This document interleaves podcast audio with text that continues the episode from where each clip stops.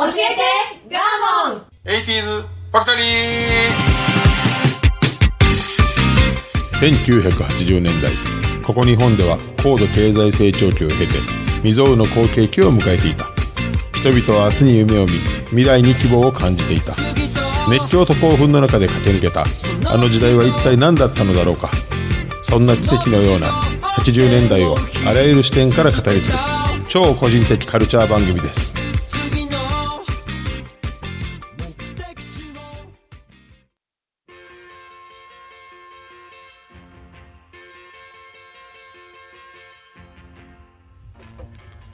今週も始まりました。教えてガーモン 80s ファクトリー。私番組パーソナリティガーモンと、アシスタントの加藤夏子です。はいお願いしますお願いいたします。7月もよろしくお願いします。お願いします。はい。今日はあの、オープニングトークではなく、あの、私の個人的告知を宣伝をしたいと思います。はい。はい。実はなんと、えっ、と、AM ラジオ電波、えー、70、あ、何もかわからんけど、えラジオ関西局の、ラジオ関西という局の、はい。えー毎週帯の番組のコメンテーターになりました。お、すごい。すごい。ひょんなことからね。はいえ、、出会いがあってね。はい。はい。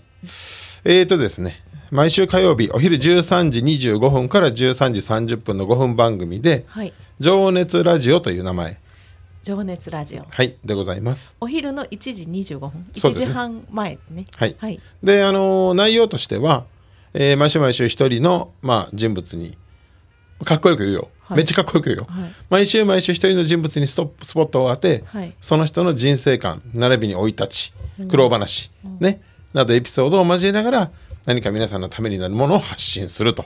1回5分で、はいスルーしちゃった。1回5分で、で、えっ、と、ずっと続くんですか？そうですね半年とか1年。半年間かな、うんまずは半年間、まずは半年間。でそこでまあ、えー継続の可能性あり、うん。はい、打ち切りの可能性もあり です。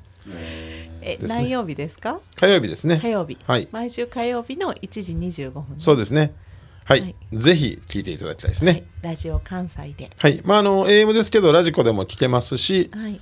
えっ、と、F、FM にもなんかそこのチャンネルを持ってるのかな、っていう感じです。今ってなんか AM と FM 乗り入れがはい。あるみたいで、うん。まあ、詳しくはまたあの SNS に載せたりします。はい。はい。で、第1回目は、ですので、この放送が7月7日ですから、はい。えっと、6日の、昨日の火曜日に第1回目が放送されてますと。はい。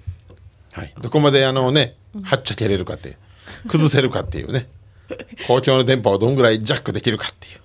やっぱ緊張して言ってるんですか？そうですね。でも最終的には一応全裸で、あの、収録に臨むかなと思ってます。あ、いつも通りこのえっ、とここで収録してんじゃなくて本当の本物のラジオはい、もちろん本局まで行ってね、はい、神戸のちゃんとしたあの、ラジオ関西のビルまで行って、はい。はい、あのブースに入って、外にプロデューサーもいて、ちゃんとやってますからね、それを最終的には全裸でね、全裸にネクタイでいこうかなと思ってます。中学生？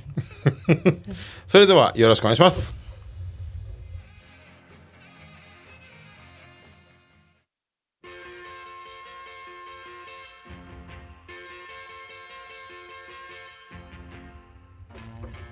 どうも、ガーモンです。この番組は音声配信アプリポッドキャストにて全国津々浦々に配信しております。はい忘れとったでしょ、二人とも。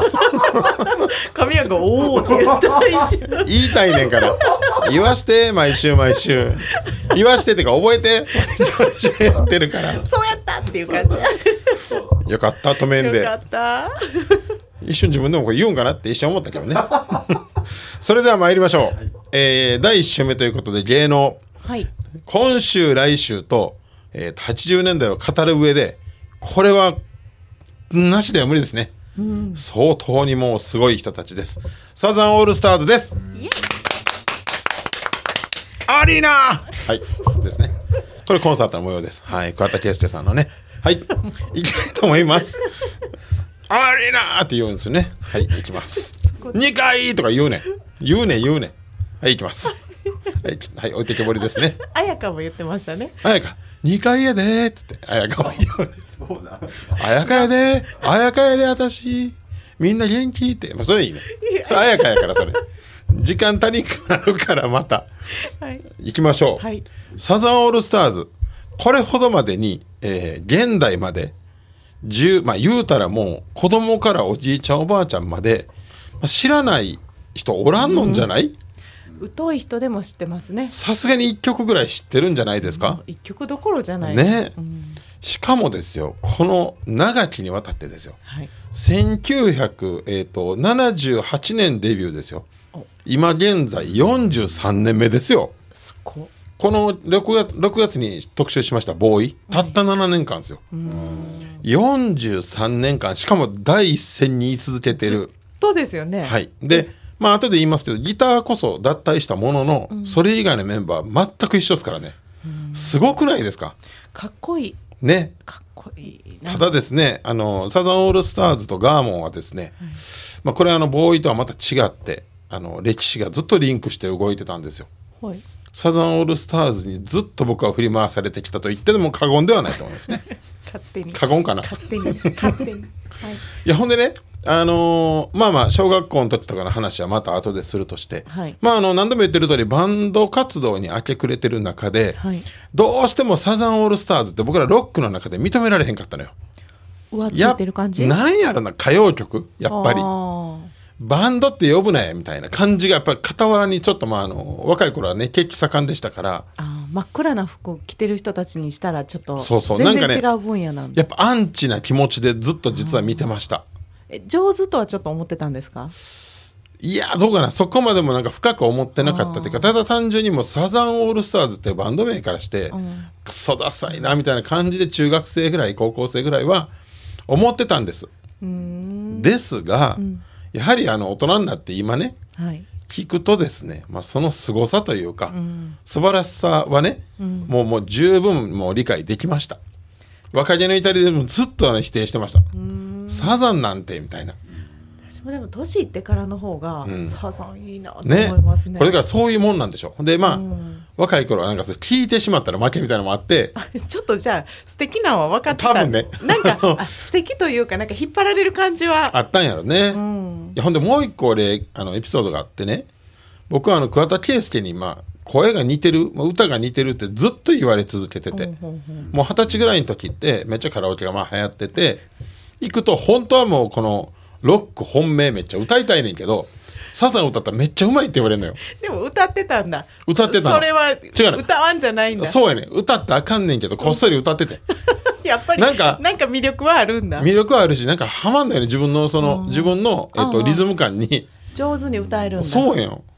だからめちゃくちゃ めめちゃくちゃうまいやんみたいなの言われててある日。複雑ですねそそうれなんですよ、スナックね、はい。当時まあ僕ら若い頃なんかスナック流行ってましたんで、行って、カラオケでまあ桑田まあ桑田さんねサザン歌ったら、あのヤクザの方がちょっと先にカウンター座っておられて「お前めっちゃ桑田うまいやんけ」言われて、ええもう一曲あれ歌ってくれや」っつって歌って「おおこいつにボトル入れたってくれ」言うて。ごちそうになったんだ、怖いやんか。そういう方々からボトル入入れられるのもちょっと困りますし。でもめっちゃ上手やったんですね。で僕ド本命のそのサザンではないものが歌いたいにもかかわらずよ、うんうんうわサザンを歌ったことによって何かもらったっていうこのね 負い目？敗普段散々バカにしながら？サザンの曲いいやんって。そう敗北感ですよね。こんなおじさんもうならせれるサザンすげえと思って歌ってるとやっぱり良さ分かるん違うんですか？うーんそれはわかりますよ。認めた。知知ってましたよそれは中学生ぐらいからもう。歌うといいなと思うでしょうね。ね。いやまあそれぐらい、えっと、音楽的に、まあ、素晴らしいのと、まあ、パフォーマンスが素晴らしいのと、まあもうもちろんメンバーのキャラクターが素晴らしいと、なので日本を代表する良質なエンターテインメントバンドとなってると、特徴的なのはその、えー時代時代の曲でそのファンの人たちの、もう限りなく青春の1ページになってるのよね。だから当時の曲を聴くとあの頃思い出すわっていうのがサザンの特徴ですよ。やっそぱり。れすごい分かります、ね。原風景としてバッて蘇るのがサザンの曲の凄さ。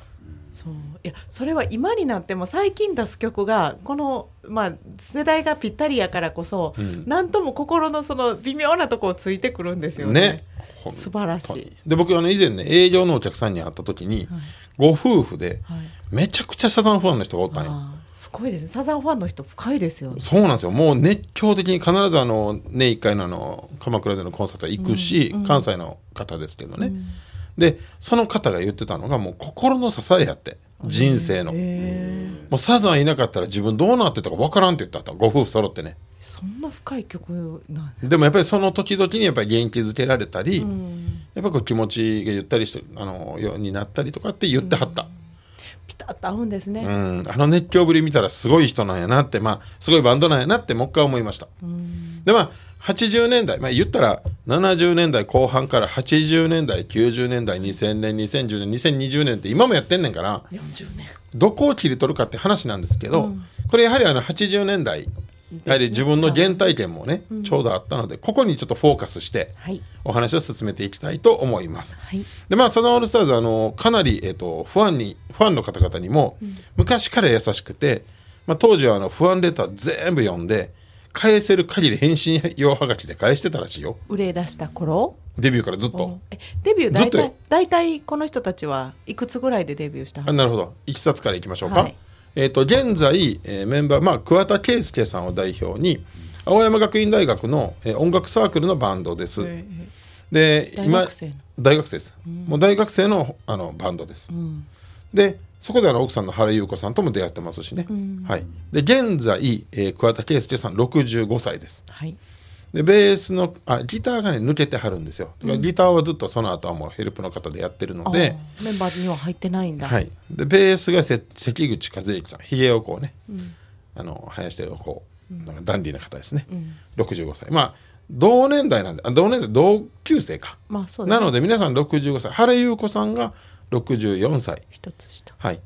でえっ、と、えー松田博さん。ドラムスですね、あの方も65、でパーカッションがいてはるんですよ、で野沢秀之さんって方が66歳。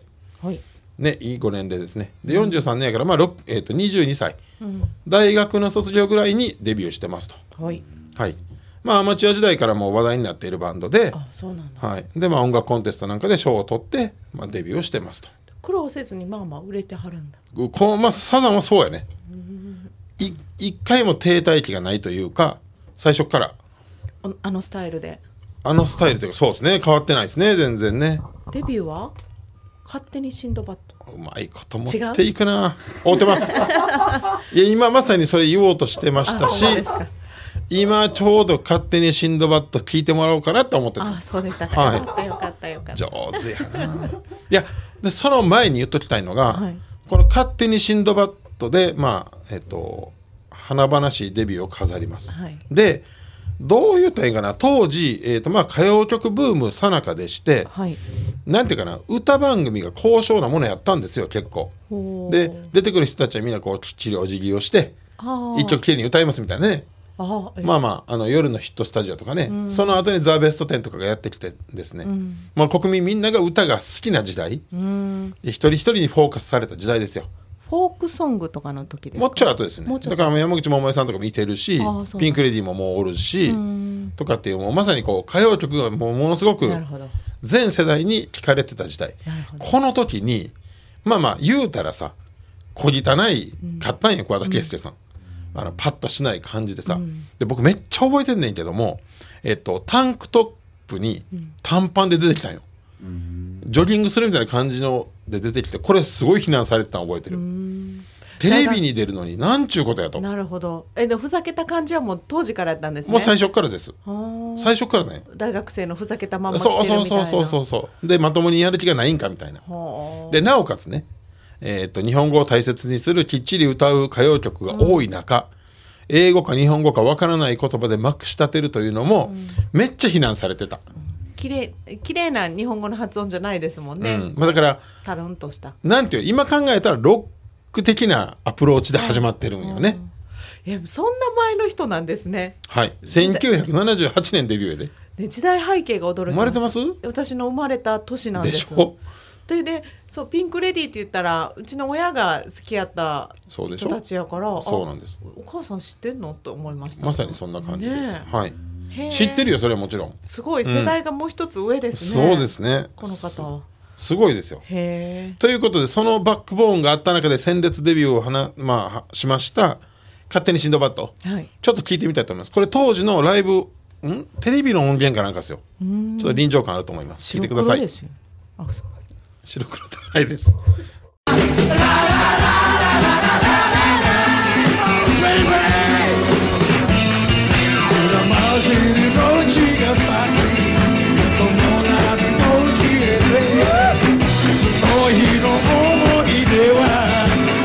ラ瞳の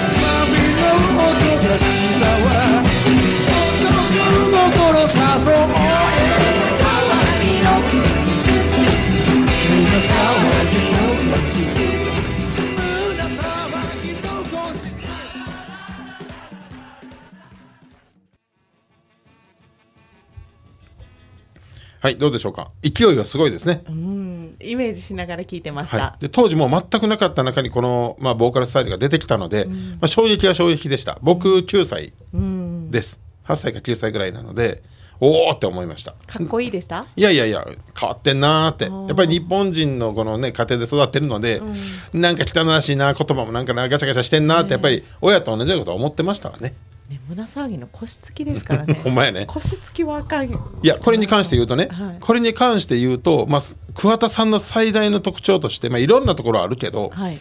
まず音楽の振り幅がめちゃくちゃ広いことね。あらゆるジャンルを網羅してる。いろんまあなタイプがありますね、いろんな色がある、はい、そうなんですよ。どのどういう音楽ジャンルだってできる、で全部が、まあえっと、成立させれる、それと、まあ、歌詞の世界がちょっとエロティックなものが多いんですよ多いねです多いんやけどでも決してなんやろこういやらしくなりすぎないし、なんかみんながこう眉を潜める感じにはならないのよね最後まで。だから国民的なやっぱり歌手として。だってこんだけ売れへんよ、ちなみに、それがもう全面的に出てる例えばバンドであれば。ね。これがあくまでもメジャーとして第一線でやれてるのにこのふざけ方。で言葉遣いはとても綺麗というかこうというかな小説のような感じがあったりこそうなんですよ。あの文章がね、うん。うん歌詞の紡ぎ方がちょっと。そうなんです。もともとあの実は日本語をまあかなり大切にしてる方でね、うん。で桑田佳祐さんもともとまあ後で話そうと思っとったんですけど、えー、と曲線って言ってあのミュージシャンには曲線視線っていう、まあ、作り方があってね。曲の作り方があってね、はい。曲線っていうのは先にメロディーが浮かぶ人のこと。先曲が先ね。うん。で視線っていうのは先に歌詞が浮かぶ人のこと。視線っていうね。だからこの浮かんだ歌詞にメロディー乗せていくのかメロディーに歌詞を後で乗せていくのか。桑田さんとか両方桑田さんがやってるってことですか？あもちろんもちろん。作詞作曲ね。で曲線なんですよ。完全に。曲が先に浮かんでそこに適当に日本語を当てていくっていうのがあの人のスタイル。だからギュッと詰め込んだみたいな感じになってるのか。本来英語で作ったりもするんよね。うん。だからストーリーが合ってないような曲になるのはそのせうん。いで、えー、と初期の頃、まあ、どこまでを初期っていうのか分からへんけど10年間ぐらいは歌詞に重きを置いてませんでしたって日本語に一個も。やはりあの曲ありきの曲作りをしてましたって桑田さん本人が言ってはる。なるほど。で、えっとまあ、出会う人出会う人いろんなプロデューサーなんかが日本語を大事にする方が多かったらしくてもう一回日本語を見つめ直しましょうということでだんだんだんだん叙情的な詩になっていったっていう経緯があるのよね。なるほど。そう。まあとはいえさ、とはいえよ。あのデビューデビュー曲こそ、まあ、激しいもんやけれども、その翌年にはもう「愛しのエリー」っていうバラードを発売してるので、まあ決して最初ふざけた曲ばっかりじゃないし、まあ、バラードはバラードですごいいい詩を書いてるので、まあ、言うほどね歌詞をおろそかにはしてなかったんじゃないかなって僕は思いますけどね。勝手にシンドバッドもそんなおろそかにしてる感じまあしてるわけじゃないねんけどね、うん。ただあれはもう詰め込んだあの言葉の曲ということで、新しかったしみんなから非難されましたねっていう感じのところがありました、非難されたされたね、でその翌年にヒットした「愛しのエリー」これ大ヒットですよ。この色の違い。ね急にバラード。これねでも理由があるんですよ。はい。当時、えー、と大ヒットドラマで山田太一さんっていう脚本家がいて有名な、が書いた「不揃いのリンゴたち」っていうドラマがあったんですよ、聞いたことありますね。これのオープニング曲が「愛しのエリー」やったんですよ。もうね僕10歳。めちゃくちゃこの大人のドラマにはまりまして、うん。まあ、青春群像劇なんですよ。うん。まあ、80年生まれ80年代を青春時代の過ごした生まれた方にとっては、めちゃくちゃ懐かしいドラマやと思うんですが、時藤三郎さんはい。中井貴一さん、うん。で柳沢慎吾さん、うん。で手塚さとみさん石原まり子さん、で中島豊子さん、まあ、この6人が織りなす、まあ、恋愛だったり、うん。まあ、人生の悩みだったり。トレンディードラマ的。そうやなトレンディードラマのちょっと走りおしゃれではないもうリアルな世界を描あくー。ちょっと重たい感じそうそうそうそう、このなんか若者のこの悩みとかっていうね、群像劇にオープニングの「愛しのエリー」がもうぴったりで。なるほどね。えそのためにあのオーダーされて作らはったんですか？どうなんかな？いやちゃうんちゃうかな。もともとあって起用したんじゃないかな、うんこれやっていう感じだったね。で当時あのビデオデッキとかもまあロロクスポないしもちろん配信なんてないので、うん。その時間に帰ってみなあかんのであ僕外うろちょろしてたんよいつも、あの家に帰らん子やったんで。ー 小学生ですよね。小学生やけどね、友達ん家行ったりね、で金曜の9時からやってたんかな多分、金曜日だけは8時45分のやったら友達ん家から「ごめん帰るわ」っつってチャリンコでうおーって飛ばして帰って一回めっちゃ引っかかってこけてさ9時まで外おったの？大ちゃん。そこに引っかかっちゃった。早で急いでガーッでこけて、ん。ガチャガチャガチャって顔すりむいた時に、うん。頭の中で9時やから愛しのエリーが流れたよね。っていうほんまにほんまですか？ほんまほんまほんま。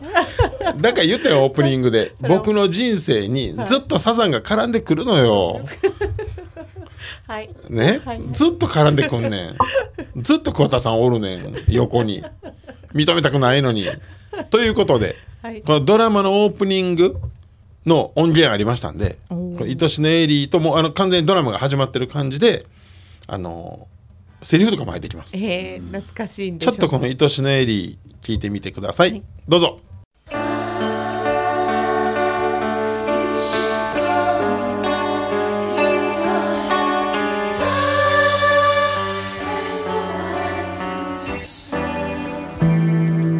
泣かしたこともある。冷たくしてもなお寄り添う気持ちがあればいいのさ。俺にしてみりゃこれで最高のレイデエリー感動さも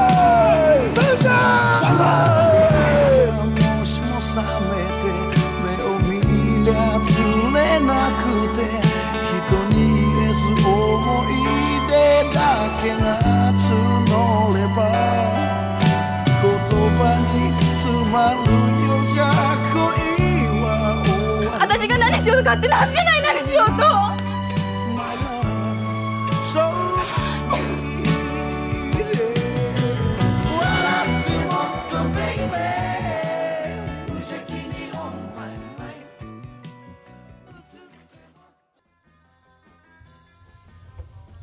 はい。驚くべきことに、はい。えー、とこの時の「愛しのエリー」の出荷枚数に125万枚ですって、1979年ですよまだ、ねで3枚目のアルバムが出た時に週刊オリコン週間ランキング1位をもう獲得してる。だからまあもう最初からですよね、才能が爆発してると、ずっと売れてます。すごい。えで勝手にシンドバッドも売れたんでしょ？すごく。あ売れました。すごい。もうずっと売れてる気分次第で攻めないでとか「市長言葉にご用心」とか「しおりのテーマ」とかも名前挙げたらキリがないですわ、ずっとシングル売れてますしね。すごい。いやもう今聞くとこう俳優さん女優さん出てるのに表現力一番ありますよね。ねお前ね。すごいなと思って表現が。こう決して声は美しいのかって言ったらね、そうでもないじゃないですか。ダミ声というかね。ドンとくる世界観世界の色がもうねね。表現が支配しますもんね。すごいですもう。すごいわ。空気感がいい、ね。はい、でね、あの先ほどからもうあの加藤さん僕のこと疑ってますけれども、はい。またまたよ。何？サザンが僕に絡んできたっていうことがあって はい。この話いらんの。まだデビュー曲ばっかりかけろってこと？すぐでそうそう。いやもうすぐほら 時間が来るなとだデビューからちょっとしか経ってないなといいん思いますですよいいんですよ。はい。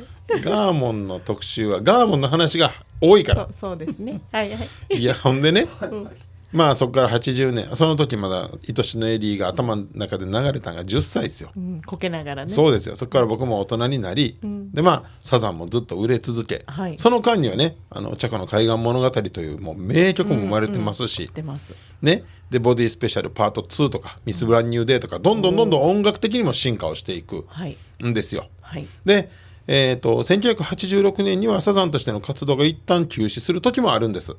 これはあのバンドがちょっとあのあまりにも加熱しすぎて、自分たちの作り方の方向性がわからないということで、一回ソロ活動に行くと。でも8年経ってますよね、うん。でこのソロになった時の桑田さんの曲もまあまあ抜群にいいんですよ。で、えー、とソロ名義で桑田バンドという別バンドも組んでるのもこれまたいいんですよ。これは次週はい。桑田さんをまあ徹底的に掘り下げたいと思うんですがね。はい。さっき何回か言った通りガーね。ガーモンに絡んでくるこれもう本当に切ない話がありまして。はい。高校の卒業式で、えっ、とね今どうなんやろう「蛍の光」とか歌うんかな？歌います。僕ら高校めっちゃ自由ななんていうか学校やって、みんなで決めてよかったんですよ卒業式歌う卒業式全員で歌う曲を。でサザンの「ややあの時を忘れない」っていう曲になったのみんなでアンケートを取った結果、はい。でもこれは実名出していいかどうか分からへんけど、あるやつがめっちゃ桑田の歌がうまいやつがおったんよ。同級生で。ガーモンもうまいのにな。いやいやいやもうそんなんじゃないの。そっくりなの。でこれもうあの僕の友人全員分かってますけどお父さんが、えー、と有名な民謡歌手なの。ああじゃあもその2代目なの、う民謡の子って子供の時から歌ってますもんね。そうなんよ。でそいつがサザン歌ったらめちゃくちゃうまいんよ。でね卒業式から遡ること1年前ぐらいに、高校って修学旅行行くじゃないですか、はい。でえっ、と、まあ、修学旅行の時にちょけてね、うん。なんかゲームやって負けたやつが告白しろやみたいな。はいはい。ちょっと好きやと思うやつに告白しろやみたいになって、うん。ゲームに僕が負けたんよ。はい。で告白をしなあかんってなってしまったんやけど、なんかその男のこのダメなところで、ん。めちゃめちゃ好きな子の名前を出さずに、うん。ちょっとそうでもない子の名前を出しちゃったんよ。最悪やんそんなん。悪いやつです、ね、悪いやん。うん。愛さんっていう子ね名前を出してしまったんよ、でも告白はせなあかん修学旅行終わって帰ってきてから悩んでしまって、ん。自分のあのこのいい加減さと、でも期限は迫ってくるし、約束は守らなあかんし、かといってその子のことめっちゃ嫌いなわけではないし、うん。みたいな変な感じになってきて、話しやすい子をあげちゃったみたいなことですね。そうやね、で、えー、とその期日の日が近づいてきた時に仕方がないから、その愛さん家の近くまで行って、電話で呼び出して今携帯ないもんやから家に電話して出てきてくださいっつって、で犬の散歩があるからちょうど行くわみたいな「何々?」みたいな感じで出てきてくれて、そしてまあ一緒に犬の散歩をしながら「実は俺好きやねん」みたいなちょっと後ろ向きな感じの「好きやねん」みたいな。言って。うんうん。言ったんよ。ええって。全然そんな思ってなかったみたいな、考えさせてっつって。うん。でえっとそっから3日後ぐらいかな、やっぱり友達のままの方がいいって。ああまあ振られたわけですよ。よかった。そう振られたんやけどまあよかったなって。よかった。なったんやけどちょっとショックやったり、あそうなの？やっぱそれはもうなんかあの、向こうはないんやなと。思ったそうそう。そう向こうはピュアにえ悩んでくれたわけやん、でないんやってなったわけやん、はい。男性としては。はい。高3ですよ。高2ですよ。ちょっとショックやったちょっとショックや、はい。自分が巻いた種やからさ、はい。あかんねんけどさ、でその愛さんが、えー、とその数ヶ月後に、このどうでもいいさどうでもっていうか サザンの歌のうまいこのやつと付き合ったんよ。小当に取られたそうなんよ。なんかめちゃくちゃ悔しくてで愛さんに聞きに行ったん俺、うん。えまあ、ほんまに最低のとこやけど、はい。あいつのどこが良かったって聞きに行ったんよ。なんて答えたと思う？サザンがうまいからって言ったんよ。また絡んできたんよ桑田佳祐。あもうもう歌ったらよかったのに。負けてるわそれは負けてるわ。だから、はい。卒業の悲しさじゃないうん。涙がやや歌いながら流れたって話を これ卒業の日に。あいつの方がうまいんやろそなと思う。よ。だってそいつ前出て歌ったんやから。でもそもそそも聞いてがます。そいつ前出て歌 卒業式の日なんでそいつが前出て歌うねんっていう。ワンマンステージやったんですね。そうよ、まあ、そいつのことを嫌いなんじゃないよ。そいつのこと嫌いなんじゃないよ。その彼がサザンがうまかったがゆえに付き合えたことが腹立つって言ってんねん。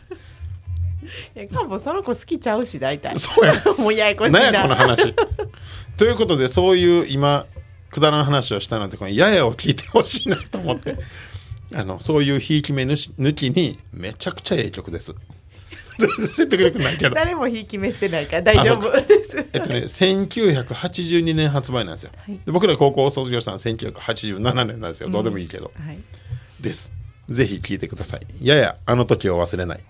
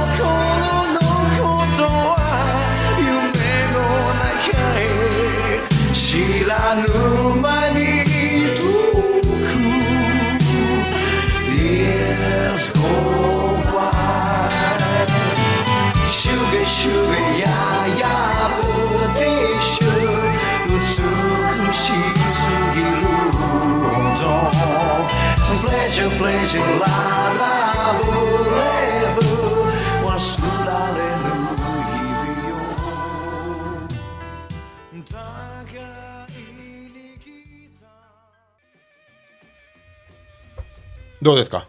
はい。僕の悲哀が分かりました 卒業式をイメージしました、ね。彼が前に立ってるとかね。ね。もう涙しかないよね。まあこういうふうにですねもうどんどんいい曲を書くサザンオールスターズ、うんいい曲ですね。またこれで10年ぐらいですからね、ん。実際問題。そして30分でおここで終わったっていうね。半分ガーモンなんですサザンの何も掘ってへんやん。サザン好きの人怒ってますよお前は。違うね。サザン好きの人は散々曲も聴いてるしいろいろ知ってるから知らない方向けに喋ってるんですよ。特にこのね80年代ね。はい。はい。あの続きはまた来週やりましょう。はい。はい、こんな感じでございます。昔の友達に会いたい。買い物に行きたい。私にも小さな死体がある。エルタンのおかげで私の死体が叶った。エルタン。介護保険適用外の生活の困ったをサポートします。ネット検索は、エルタン高齢者。尼崎からサポート拡大中。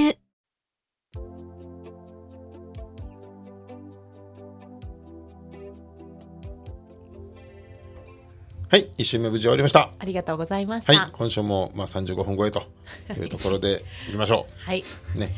ご意見ご感想ツイッターお願いします。早っ。来週続きやります。それではさようなら